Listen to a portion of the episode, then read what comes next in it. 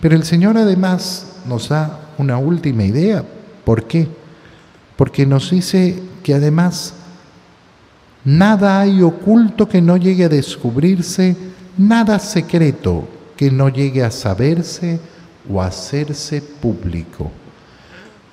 ¿Por qué el Evangelio está abierto? ¿Por qué no es eh, algo para algunos, eh, para algún grupo? ¿Por qué el Evangelio tiene que estar así como luz que brilla para todos?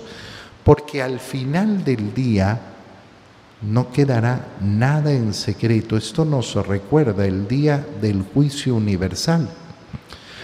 A veces las personas tienen complicaciones para entender la diferencia entre el juicio individual y el juicio universal.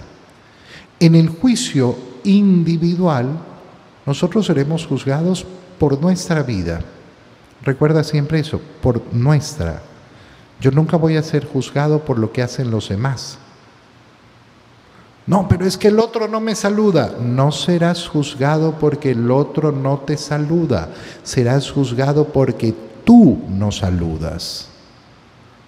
Es que el otro me hizo. No serás juzgado por lo que hace el otro.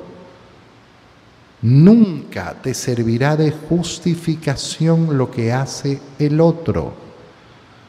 Nosotros seremos juzgados individualmente por lo que yo he decidido hacer. Lo que haga el otro, eso es problema del otro. Yo tengo que responder por mis actos, por mi vida. Ese es el juicio individual que sucede inmediatamente después de nuestra muerte. Pero vendrá el juicio universal en el último día, donde se cumplirán las palabras del Señor y no habrá nada que no llegue a descubrirse, nada secreto que no llegue a saberse o hacerse público. Tú piensas que hay actos que están bien escondidos en tu vida, que nadie se ha enterado y que nadie se enterará. Falso. Todo, todo será público. Toda tu vida, todos tus pensamientos, todas tus acciones, todo será público el día del juicio. Conoceremos todo. Y el conocimiento que nos dará el juicio universal, además, será las implicaciones de nuestras decisiones en las vidas de los demás. ¿Cómo yo afecté positiva o negativamente la vida de los demás? conoceremos el alcance y la profundidad de nuestras buenas acciones, que nunca las podemos medir del todo. Alguna vez una persona me decía, padre, usted no, no, no, no se entera del bien que hace. No, la verdad que no, no me entero. Pero no solo yo, nadie se entera del bien que hace. Uno hace el bien y las repercusiones de ese bien las conoce el Señor y le pertenecen al Señor. Y yo le decía entonces, y tampoco sé la profundidad del mal que ocasiona en los demás, pero la conoceremos.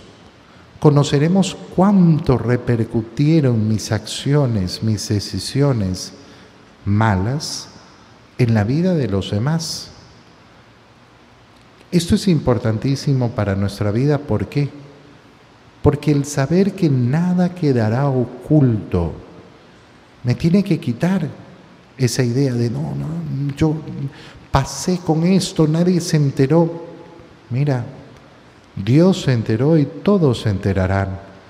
Y por eso yo tengo que vivir mi vida y tomar mis decisiones y todas mis acciones con esa consideración, no con el deseo de que sean conocidas en este momento, sino saber que todas mis acciones tienen que poder ser conocidas y no me voy a avergonzar de ellas.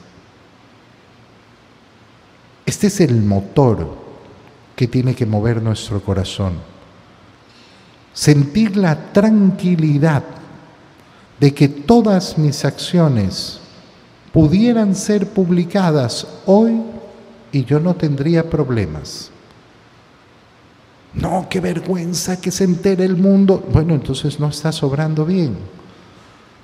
Si hoy mi vida fuera publicada, yo tendría que tener tranquilidad de conciencia. Eso es entonces el modo en que obro bien.